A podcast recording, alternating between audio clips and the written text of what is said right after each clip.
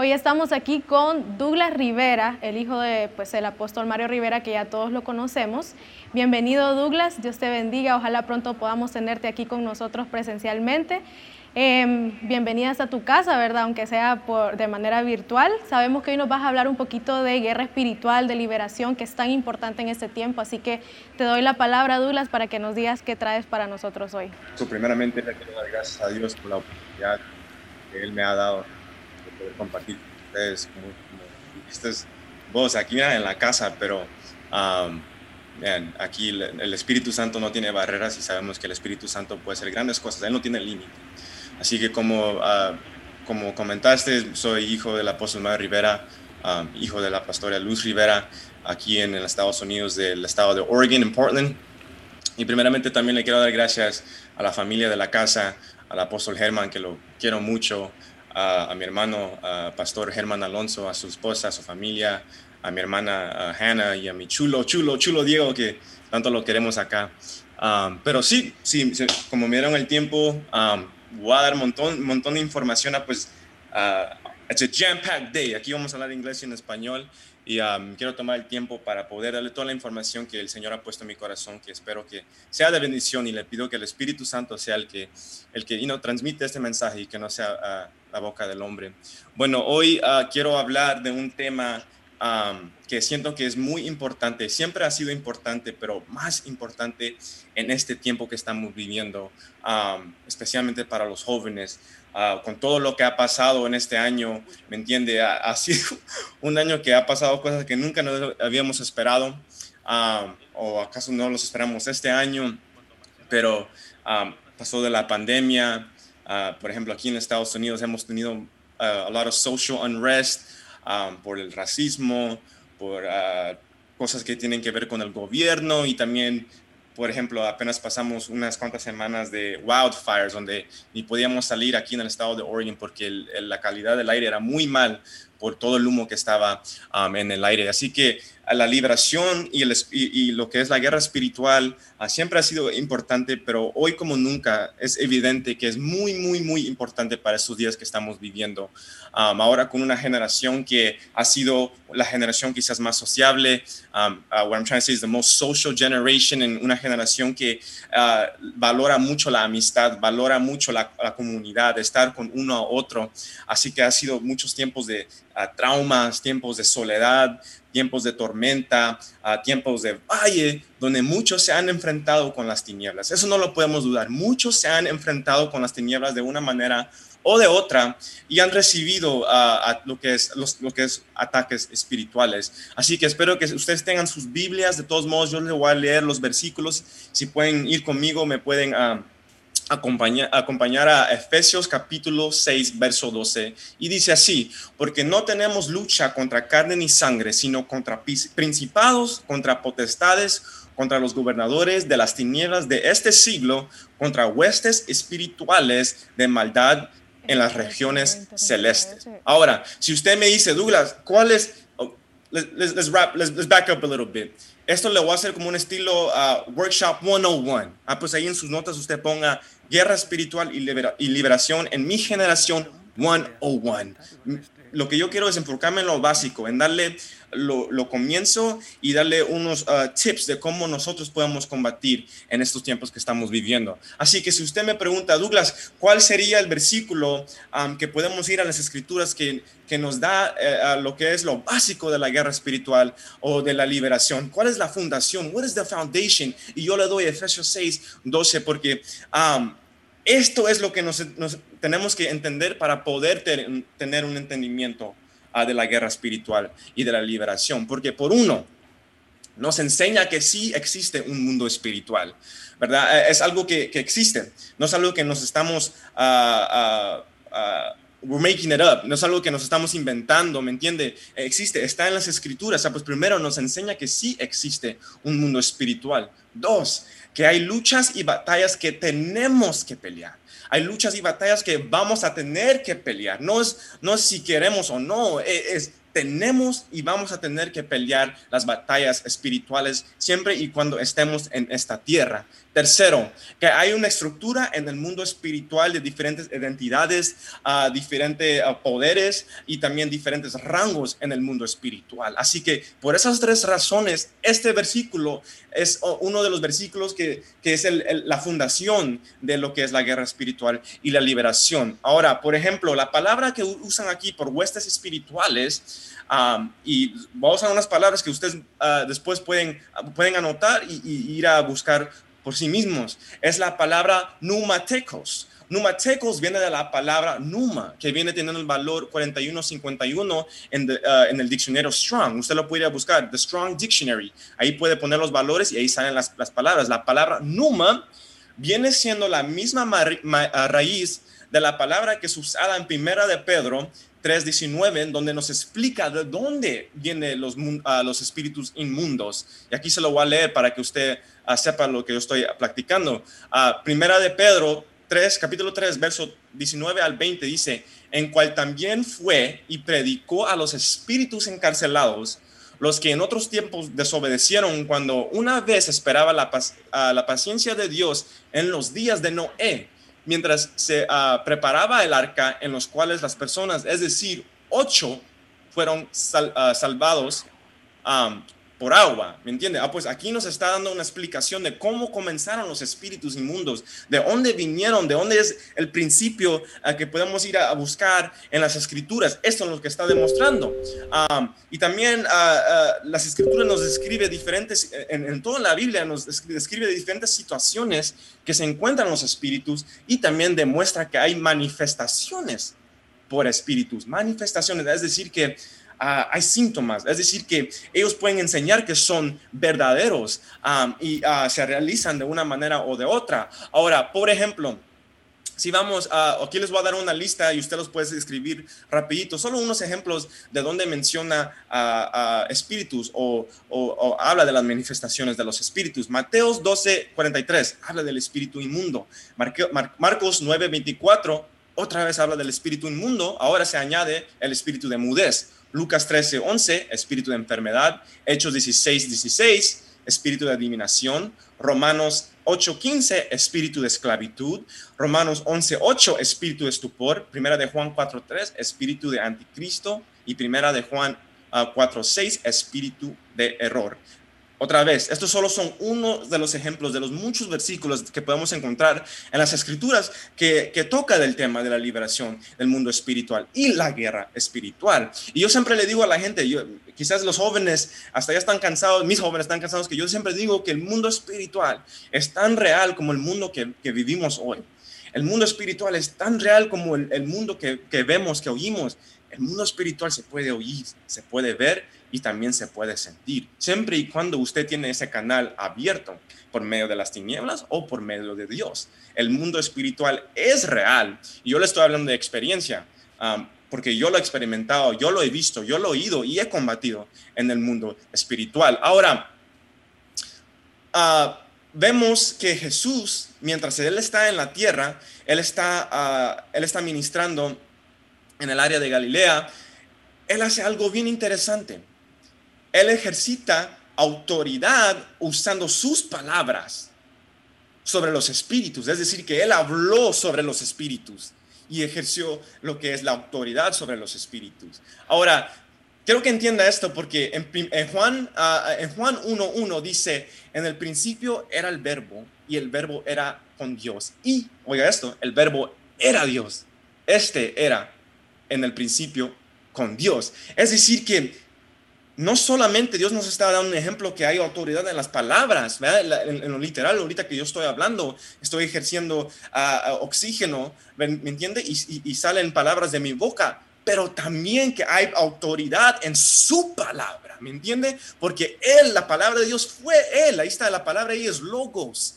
¿Me entiende? Ah, pues era, era una enseñanza de doble filo que en nuestras palabras y en las palabras de Dios. Yo digo esto porque existe la tradición, lo que es uh, la tradición del exorcismo, que ha existido por muchos años, que de verdad fue construida por hombres, en donde tomaron lo que es lo espiritual y metieron su ideología y ya empezaron a, a usar objetos como las cruces, lo que es la, iglesia tradicional que habla del de, uh, the holy water, uh, ¿me entiende? Pero cuando Jesús vino a la tierra, Él nos enseñó que hay autoridad en su palabra y en la palabra de Dios, ¿me entiende? Oh, me está corriendo el tiempo, I'm trying to go fast as I can, estoy tratando de ir rápido porque lo quiero dar un montón de información. Ahora, esto es importante porque esto viene a establecer la liberación y la guerra espiritual aquí en la tierra, ¿me entiende? La liberación siendo parte de la guerra espiritual. La guerra espiritual, el mundo espiritual es como un, como un, uh, como un paraguas, una umbrella, y la, y la guerra espiritual viene siendo conectado a eso, ¿me entiende? Ahora, antes no se había, no se había uh, visto esto, ¿me entiende? Cuando, cuando Jesús hizo, hizo eso, era algo nuevo, ¿me entiende? Porque miramos en, en, en David, en primera de Samuel, que él calma ¿me entiende? Él calma ah, el tormento que le cae sobre Saúl cuando él empieza a tocar su instrumento. Y, cuando regresamos un poquito más al Antiguo Testamento, vemos que eran ángeles que muchas veces venían a intervenir a favor del pueblo de Dios, o los hijos de Dios, eso es lo que vemos en el ejemplo de Daniel, Daniel 10. Ahora, pero cuando Cristo viene a la tierra, cuando Jesús, perdón, viene a la tierra, Él nos enseña que por su palabra se puede echar fuera demonios. Eso es bien, bien, bien importante. Bueno, él siendo Dios, él siendo hijo del Padre, no es sorpresa que él tenía este poder, ¿me entiende? Pero si hay algo que hemos eh, aprendido es que la vida de Jesús en esta tierra fue un ejemplo de cómo nosotros debemos de vivir y también las cosas que son posibles viviendo en este mundo. Ahora, ah, echar fuera demonios él enseñó que él tenía la autoridad de echar fuera demonios y echar fuera espíritus. Ahora, somos hijos de Dios. Así que esos son los beneficios de nosotros siendo hijos de Dios, que también nosotros podemos echar fuera demonios y espíritus y también desautorizar a las influencias de los espíritus. Ahora, vamos a Mateo capítulo 10, verso 8, dice, sanad enfermos, limpiad leprosos, resucitad muertos, echad fuera demonios, ¿ok?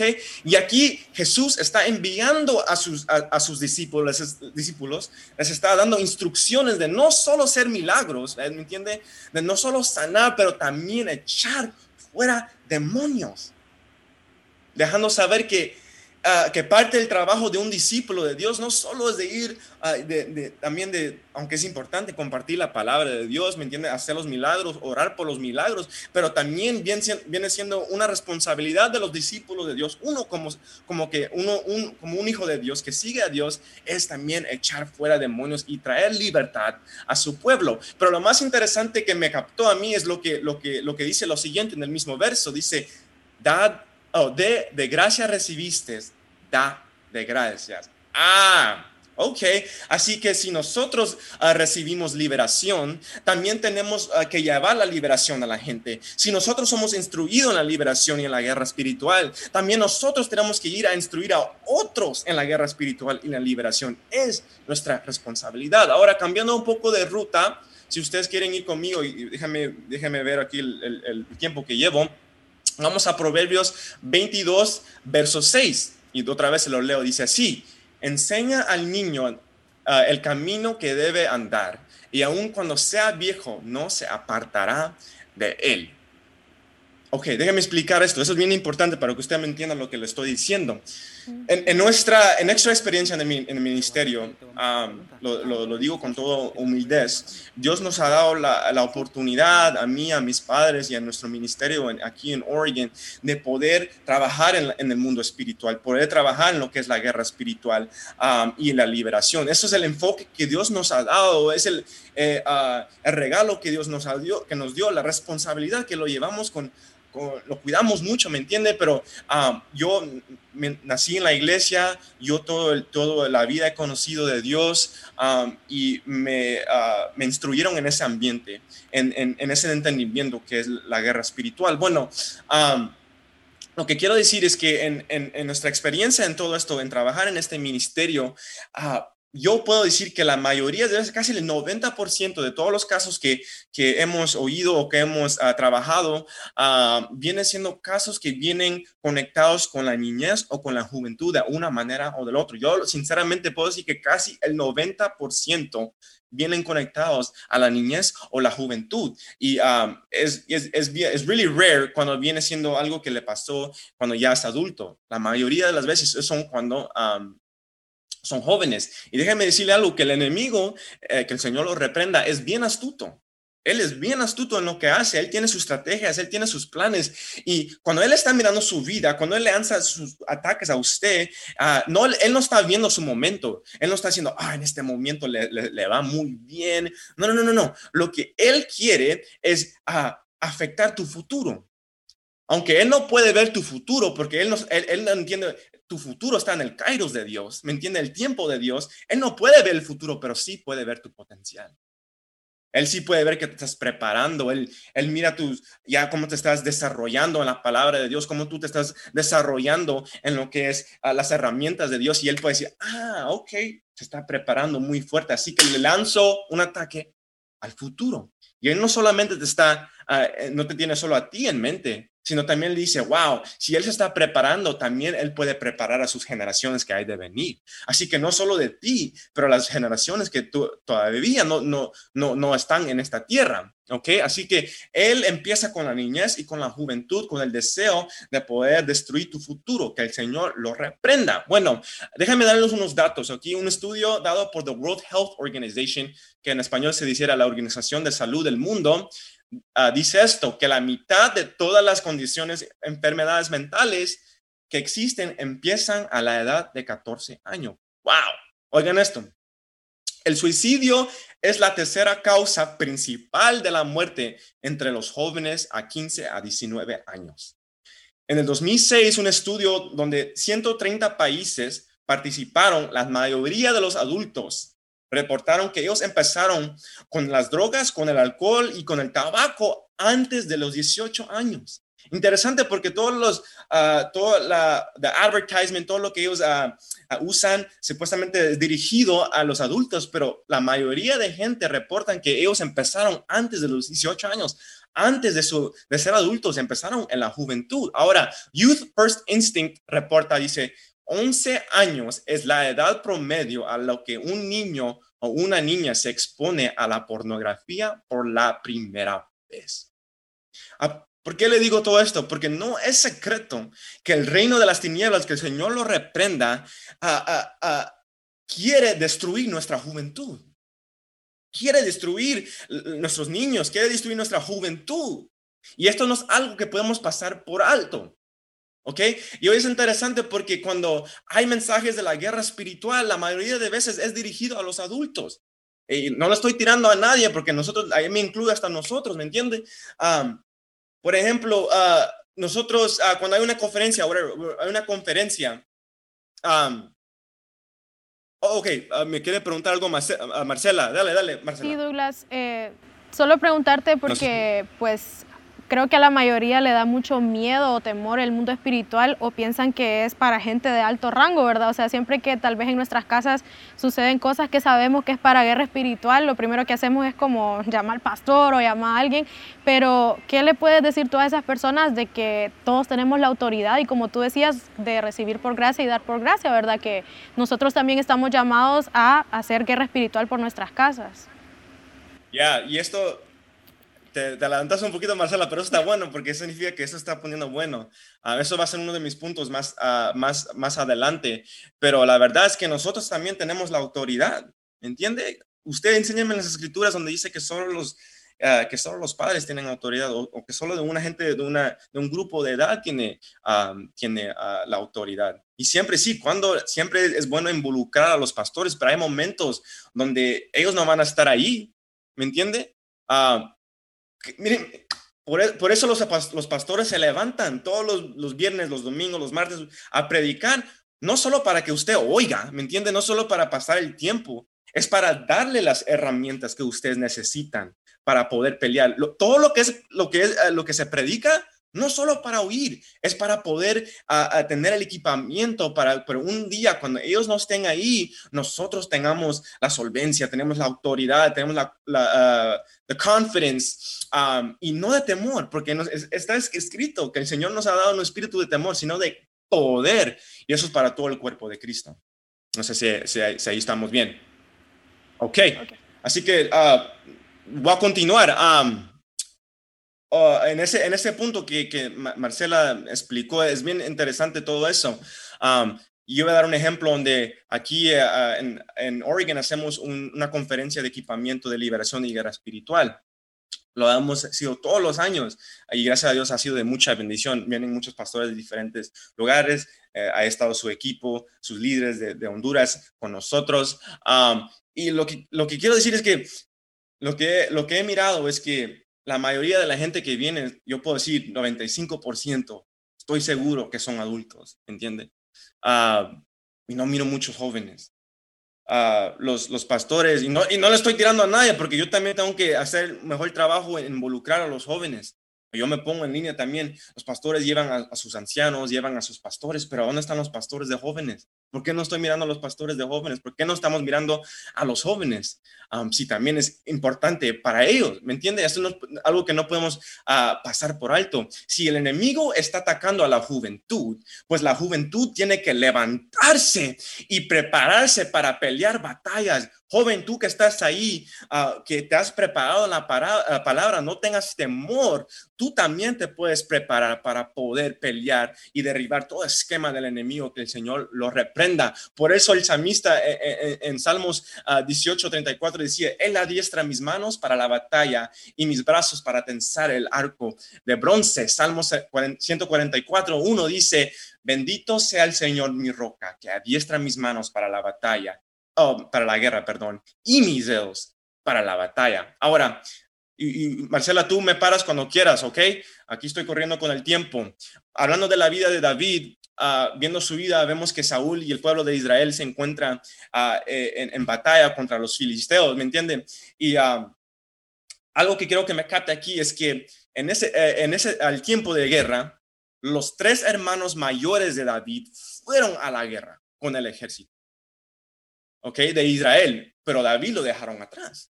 A David lo dejaron cuidando los corderitos, ah, mandando mensajes, ¿me entiende?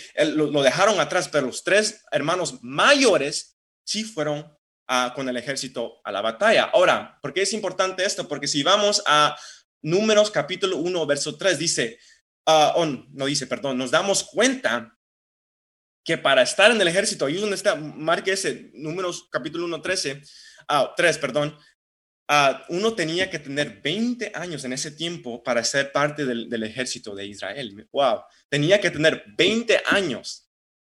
Así que eso nos dice que, que David quizás no tuviera la edad. Y sabemos que los tres hermanos mayores sí fueron a la batalla. Así que puedo decir con certeza que David tenía menos de 20 años cuando él se enfrentó contra Goliat.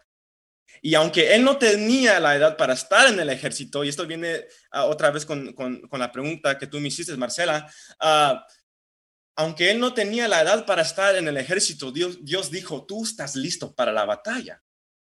¿Por qué? Porque Dios lo había, ah, había estado preparando en, en, lo privado, cuidando los corderitos, peleando contra los osos, contra los leones. Y aunque él no tenía edad para el ejército, Dios dijo, estás listo para la batalla.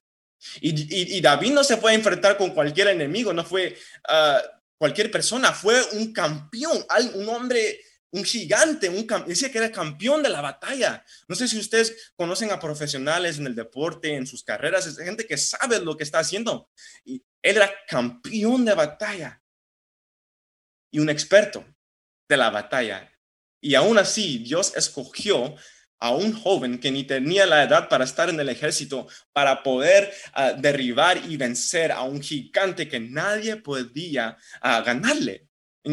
tremendo, tremendo todo esto. De esa misma manera, Dios quiere que nosotros los jóvenes seamos esa generación que sabe cómo usar las armas que Él nos ha dado, las armas que Él nos dejó para poder derribar todo esquema, todo plan del enemigo contra nosotros. I believe that. Everybody say, er, todos los que estén ahí digan, I believe that, I believe that. Y de esa misma manera, ¿me entiende? Tenemos que prepararnos. Mire, como nosotros ya llegamos a una edad donde estamos, somos conscientes de qué es lo bueno y qué es lo malo, llegamos a una edad donde estamos conscientes de qué es el pecado. De esa, de esa misma manera, cuando llegamos a eso, tenemos que estar conscientes que debemos estar preparados para las batallas. ¿Entiende? Tenemos que estar preparados para poder combatir con las estrategias del enemigo y saber cómo usar las armas. La edad no es una excusa, mi hermano. Dios te hizo uh, uh, um, capable. Uh, Marcela, you translate that for me, capable. Um, ahí en los que están ahí. Dios te hizo listo, te, te, está equipando para poder pelear estas batallas. Ahora, la pregunta es, y yo casi termino, voy viendo la, la hora. La, pregunta es, ¿tú tienes estrategia como el enemigo tiene estrategia contra ti? Hasta, pregúntase su mismo, ahí sí mismo, ahí donde está. El enemigo tiene líneas de ataque. ¿Tienes líneas de defensa? Pregúntese, pregúntese ahí, pregúntale al que está a la par de usted. ¿Tienes línea de defensa? ¿Tienes una estrategia lista? Te estoy hablando a ti, joven. Y si no estás seguro, buenas noticias. Hoy, en este momento, nos vamos a preparar y vamos a crear una de las estrategias que como los jóvenes hoy en día podemos identificar las armas y saber ah, cómo usarlas hoy en día como joven. Decirle al que está a la par tuya, vamos a prepararnos, vamos a equiparnos. Amén, amén. Ahora, quiero decir eso también, que no esperemos hasta que el enemigo nos ataque para poder estar preparados. No esperemos que el enemigo lance sus, eh, ah, sus, sus, ataques, que lance sus flechas contra nosotros. Nosotros tenemos que estar preparados y adelantarnos y tener nuestras armaduras listas, tener nuestras armas listas y estar listos para las batallas antes del ataque. No tenemos que esperar que, que, que el enemigo nos ataque, porque lamentablemente así trabaja.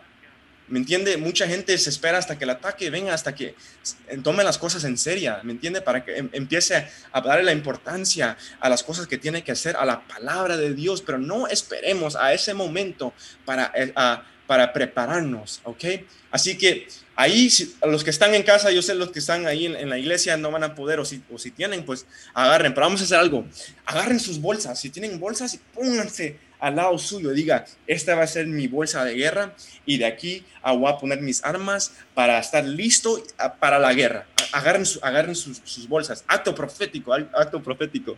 Ok, Así que yo les voy a dar unos ejemplos prácticos que yo pienso que pueden hacer de bendición para todos los jóvenes ah, aquí en este tiempo, especialmente en lo que estamos pasando, que es de la pandemia, donde quizás no podemos a estar liberando y ministrando de las mismas maneras que, que hemos hecho, ¿me entienden? Por causa de, los, de, las leyes, de las reglas y, por causa de poder proteger al pueblo de, Dios, a, nuestros hermanos en Cristo, ¿me entiende? Ah, pues traté de, dije, Dios, por favor, dame maneras de cómo los jóvenes hoy en día pueden pelear y combatir en la guerra espiritual ahí ah, en, en, en, la casa. ¿Ok? Ah, pues ahí tengan sus, ah, cuadernos y les voy a dar uh, strategies, les voy a dar estrategias. Número uno, ¿ok? Hay que autoexaminar nuestras vidas. Otra vez, hay que autoexaminar, escríbelo, nuestras vidas, ¿ok? Porque el mundo espiritual, uh, déjeme decirle algo, tiene una estructura similar a los ejércitos que miramos en esta tierra, al ejército de Honduras, al ejército de los Estados Unidos. hay muchas similarities, no sé cómo decirlo en español, Ah, son, son uh, Marcela, you help me. But hay, muchas cosas que se miran en, en, en, eh, en el ejército. Son similitudes, similitudes en los ejércitos. You got it. Thank you, Marcela. Appreciate you. uh, y también eh, el mundo espiritual se mueve en lo jurídico, así como los, los gobiernos de esta tierra, el gobierno de Honduras, de Estados Unidos, etcétera. ¿Me entiende? Ellos también, el mundo espiritual se mueve por lo jurídico. Um, es decir, que eh, en el mundo espiritual se puede autorizar que vengan influencias sobre nosotros, así de la misma manera que se puede desautorizar. influencias de los espíritus. Y por eso es importante a poder examinar nuestras vidas, porque cuando examinamos nuestras vidas podemos identificar si hay unas puertas donde el enemigo, puertas espirituales donde el enemigo puede tomar ventaja y meter su cizaña, meter su veneno. ¿Y qué es autoexaminar? Literalmente, no tiene que ser algo... Eh, dejemos aquí no, aquí no creemos una religión, aquí creemos en una fe, en, en, en, la palabra de Dios, aquí creemos en una relación con Dios, así que no, buscar cómo hacerlo tan tradicional. No, literalmente es al, final del día quizás es estar ahí en su habitación y Padre, enséñame Padre en lo que te falla. Oh Señor, yo sé que te falla aquí. Ah, es esto, Padre. Es esto. Examinar a dónde yo fallé a Dios o qué es algo que quizás no le agradó al Señor. Ah, eso es el auto examinarse a sí mismo, algo simple así. Ahora, una de esas maneras de, las puertas que, o una de las maneras de, poder examinar nuestras vidas y, uh, y asegurarnos que, que, no le estamos dando uh, la ventaja al enemigo. Una, una de esas cosas de examinar, uno de los puntos es asegurarnos que no estamos participando en cosas impuras. Por ejemplo, cuidando lo que yo veo cuidando lo que yo veo con mis ojos. Mateo 6, 22 dice, la lámpara del cuerpo es el ojo. Por eso, si tu ojo ah, está sano, todo tu cuerpo estará lleno de luz. Hay un dicho en inglés que dice that your eyes are the gates of your soul. En español es tus ojos son las puertas de tu alma. Y es verdad porque todo lo que entra por los ojos es información que estamos guardando en nuestra mente y también en nuestro corazón. Y si nosotros estamos escogiendo, oiga eso, escogiendo ver algo, nosotros estamos invitando que esa información ah, entre a nuestras vidas. Si yo escojo ver algo, es que yo estoy dejando que esa información entre a mi vida. Ahora, mire, y le quiero dar un ejemplo. Yo no soy, yo no soy legalista. Uh, I'm far from, from a legalist, trust me. Uh, pero, y le quiero dar un ejemplo. Yo, como yo me muevo en, el mundo espiritual, yo participo en las liberaciones, en la guerra espiritual. Algo que yo no hago es que yo no miro películas de terror. ¿Por qué? Porque yo sé que el mundo espiritual es real. Y eh, la gente lo mira por, ah, solo para pasar el tiempo para mirar uh, entertainment, para entretenerse, ¿me entiende? Pero yo sé que es verdad, aunque la gente dice, oh, es solo movie. No, muchas cosas que pasan en las películas son de verdad. Ah, pues si yo miro esas películas moviéndome en la guerra espiritual, yo le estoy invitando, yo le estoy invitando el temor al, mundo de las tinieblas. Yo les, les, estoy dando, les estoy abriendo una puerta y les estoy diciendo, hey, entren. Yo les quiero tener temor. ¿Me entiende? Ah, pues es, es tener cuidado de lo que nosotros estamos viendo. También lo mismo por, por la pornografía y etcétera yo estoy viendo la hora y estoy tratando de, correr, así que uh, bear with me, my brothers, bear with me. Um, otro ejemplo que, que, um, que, les quiero dar, y estos, estos puntos van dirigidos a los jóvenes, porque sabemos que estos son, uh, yo sé que esto es, lo que les voy a tocar, um, es algo que los jóvenes están batallando afuera de la iglesia y en la iglesia. No, no podemos ser ignorantes, mis hermanos, y tenemos que ser honestos y saber que estas cosas están pasando en la iglesia. Ah, otro ejemplo, asegurarnos que no estamos participando en lo sexual antes del matrimonio. Digo esto porque yo sé que hoy en día esto es algo, una batalla bien grande para los jóvenes, donde la curiosidad de, lo que es lo sexual, el, enemigo se está tomando ventaja y por, y, por, y por esas cosas tiene a muchos jóvenes cautivos. Tiene a muchos jóvenes acusándolos día y noche. Así que tenemos que... No les, no les tratamos de, de, de, ponerlos en una caja, pero es la verdad. Estamos tratando de advertir de los peligros que pueden, no quizás hoy, pero en el futuro, que pueden traer a sus matrimonios, que pueden traer en su vida espiritual. Es, tenemos que, que tener cuidado y no participar en, en lo que es uh, el, el, sexo antes del matrimonio. Save yourselves, young ladies, young men. Save yourselves for Jesus. Apártense para Dios, apártense para Dios. ¿Ok? Y ahorita me va corriendo el tiempo, así que o, algo práctico. Quizás puede ser que tenga un rencor contra alguien tengo, tengo un, un contra alguien, odio contra alguien. Eso también se lo tenemos que dar a Dios porque eso es algo que nos puede tener cautivos. ¿Ok? Ahora, tenemos que identificar estas cosas para poder confesarlos a Dios, para que Él ah, quite la autoridad al enemigo, a los espíritus. Salmos 32, 3, 5 dice, mientras caía, caía mi pecado, mi cuerpo se consumió con mi germil durante todo el día, porque día y noche tu mano pesaba sobre mí. Mi vitalidad ah, se desvanecía, uh, desvanecía con el calor del verano. Te manifesté mi pecado, te confesé mi, pecado y no encubrí mi iniquidad. Dije, confesaré mis transgresiones al Señor y tú perdonaste la culpa de mi pecado.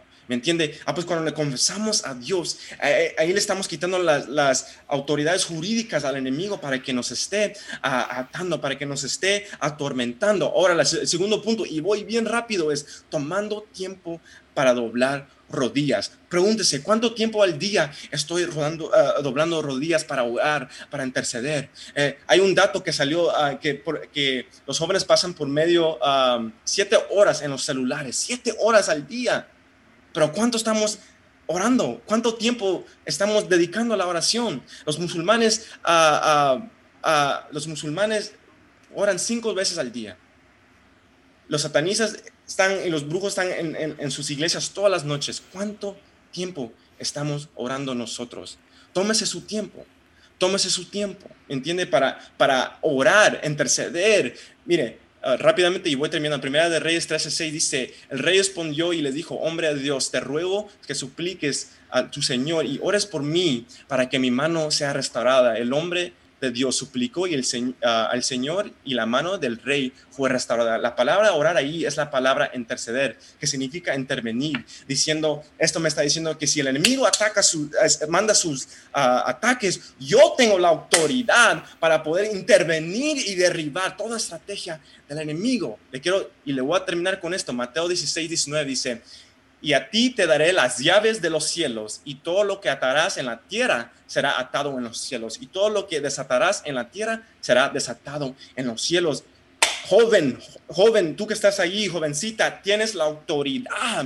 Dios te ha entregado a ti las llaves de los cielos. Así que tómate tu tiempo en la mañana, en la tarde, eh, en la noche. Empieza con 15 minutos, incrementa ahí después, pero tienes que asegurarte que estás orando mi último punto, y aquí termino y entramos a las preguntas, habla con tus líderes. Esas batallas no se, no se pelean a, solas. No dejes que el enemigo te esté atormentando en lo privado. Habla con tus líderes. Dios te ha puesto los pastores en tus iglesias para que hables. No importa lo que diga la gente de ti. ¿Qué es más importante, las opiniones o tu libertad? Tú toma la decisión. Marcela, te doy el tiempo. Ok, Douglas, eh, nos han llegado varias preguntas. Vamos a escoger eh, pues las tres, creo que las que más nos llamaron la atención para que las puedas contestar. La primera dice, si debemos pelear una guerra espiritual de emergencia sin tiempo de preparación, pero en ese momento tenemos alguna mancha en nuestras vestiduras, ¿consideras que podemos empeorar la situación o salir más afectados nosotros? Ah, es, una, pregunta fuerte. Um, porque, y, yo le voy a hablar de experiencia, es muy, muy peligroso entrar en una liberación si hay una mancha en sus vestiduras, especialmente cuando la liberación viene eh, tocando la misma puerta que usted está batallando. así que por eso es importante autoexaminarnos cada, cada día. Mire, si usted ah, ya confesó, ¿me entiende? Usted ya confesó a Dios y también a sus pastores para que usted empiece un proceso de liberación, ahí sería, yo pienso, um, sería decisión de su pastor si incluirlo a él. Porque siempre cuando, eso es eh, pensando que usted está autorizado, ¿me entiende? Porque no cualquier persona puede ir y, y, imponer manos. Eso es bien peligroso. Ah, usted tiene que ser autorizado, como yo como, como dije. El mundo espiritual se, se, mueve por lo jurídico y tiene una estructura. Ah, pues usted primeramente tiene que saber que tiene que ser autorizado por sus pastores para poder ir a imponer manos si, usted va a su pastor y le dice al pastor, mire, esto está, ah, hay una emergencia en, lado, en mi área, su pastor quizás está en, en, ah, otro estado, otro país, mándeme, deme la autoridad y ahí su pastor tiene la autoridad de quebrar, desautorizar todo, uh, toda, toda puerta que usted ha abierto, cerrar puertas y callar toda acusación y cubrirlos con la sangre de Cristo. Pero siempre y cuando la emergencia primero se habla con los pastores. Ok, Douglas. Eh, la segunda pregunta creo que es bastante importante porque en este tiempo tan sacudido y, y estresante que hemos estado viviendo, hay bastante guerra espiritual aún en los sueños. Entonces la gente pregunta cómo se puede pelear contra eso porque, por ejemplo, hay parálisis de sueños, demonios aún que visitan en los sueños, entonces te preguntan cómo pelear guerras espirituales en esos momentos en que estamos tal vez dormidos, ¿verdad? Yeah. Um, lo que uno de los puntos que yo dije y que quería abrir un poquito más por el tiempo, no, no pude, pero sabemos que va a haber más oportunidades más adelante, es la oración, la, la intercesión antes de dormir porque cuando uno duerme es como se entra a otro nivel, ya la, subconsciencia se abre. Y la oración antes de dormir es bien, bien importante, porque no solo usted está declarando en, en el ambiente, porque su ambiente, usted tiene que preparar su ambiente para poder acostarse, es poner música de adoración, es oír una prédica antes de dormir, pero también combatir antes de, de, de, dormir. Es decir, que yo me, me, pongo a orar y yo digo, Padre Santo, tenemos, ¿qué es lo que expliqué? Que todo lo que sea atado aquí en la tierra también sea atado en los cielos. Así que, por ejemplo, yo puedo ir antes de dormir y decir, Padre, en este momento yo vengo atando y ligando de pies y cabezas, encadenando todo movimiento del, uh, de las tinieblas. Padre, ahorita en este momento vengo atando y ligando toda tormenta a mi mente, Padre. En este momento yo te vengo entregándote mis sueños, Señor, invitándote que tus ángeles me visiten. Manda tus ángeles ministradores en mis cuartos, Padre. Manda tus ángeles guerreros. Mira, una vez yo hice, esos, esos son mis tipos de oraciones que yo hago, ah, que yo hago en la noche. Ah, y una vez, mi, mi, mamá es testigo, que yo hago e, esas oraciones antes de dormir. Y han varias veces cuando yo me levanto y tengo rasguños, tengo cortadas ah, por guerras espirituales que se movieron en la noche. Pero el, chiste es, no, es el chiste, pero la clave es no tener el temor y tomar autoridad, ungirse, ungirse delante, uh, antes de dormir y declarando que, que todo es atado y ligado hasta su día de su liberación. Ok, Douglas. Y la tercera pregunta dice, ¿cómo saber que la guerra espiritual para nosotros se acabó? Porque hay personas que dicen que piensan que ya se terminó, ya fueron liberados, pero al tiempo les regresa tal vez más fuerte eh, y ellos dicen pues que tal vez no, no, abrieron ninguna otra puerta, ¿verdad? Pero ¿cómo saber que realmente ya esto terminó? Mire, uh, es dependiendo de los casos a veces la, mira, la guerra, la batalla en lo espiritual va a continuar. Esto, las escrituras nos dicen, lo voy a decir en inglés, uh, nos, nos, enseña de, you will always have trouble on this earth, you will have trouble on this earth. Vamos a tener batallas aquí en esta tierra. La, quizás la batalla se puede terminar, pero la guerra sigue, en, en, en, mirando en, lo que es en lo total. Um, para saber que una puerta se ha cerrado es cómo uh, sus pensamientos han cambiado porque muchas de las cosas vienen de, fortalezas en la mente. ¿Me entiende? Ah, por eso eh, el apóstol nos decía que tenemos que renovar nuestra mente cada día, renovar el espíritu de nuestra mente. Ah, pues saber cómo son sus pensamientos. Todavía le, llegan los mismos pensamientos, puedes ya tomar autoridad y atar y ligar y rechazar, porque es una cosa que siempre les van a llegar los pensamientos, pero la diferencia es poder tener autoridad y decir, eso ya no, ah, de, esa misma, de, de eso ya no pienso. ¿Me entiende? Ah, pues depende, la verdad, depende de cada caso. Yo me he dado casos que, que, que, que, solo son por meses, semanas, hay hasta por años. Ah, pues es uno de, de poder decirle a Dios, Dios, muéstrame si, si, la, si, la, si la batalla ha terminado. Si usted sigue batallando, es que la batalla no, no, no ha terminado. Así que tiene que seguir peleando y ser ah, sobrios, porque el enemigo siempre anda rugiendo, ah, anda ahí como un león rugiendo. Amén.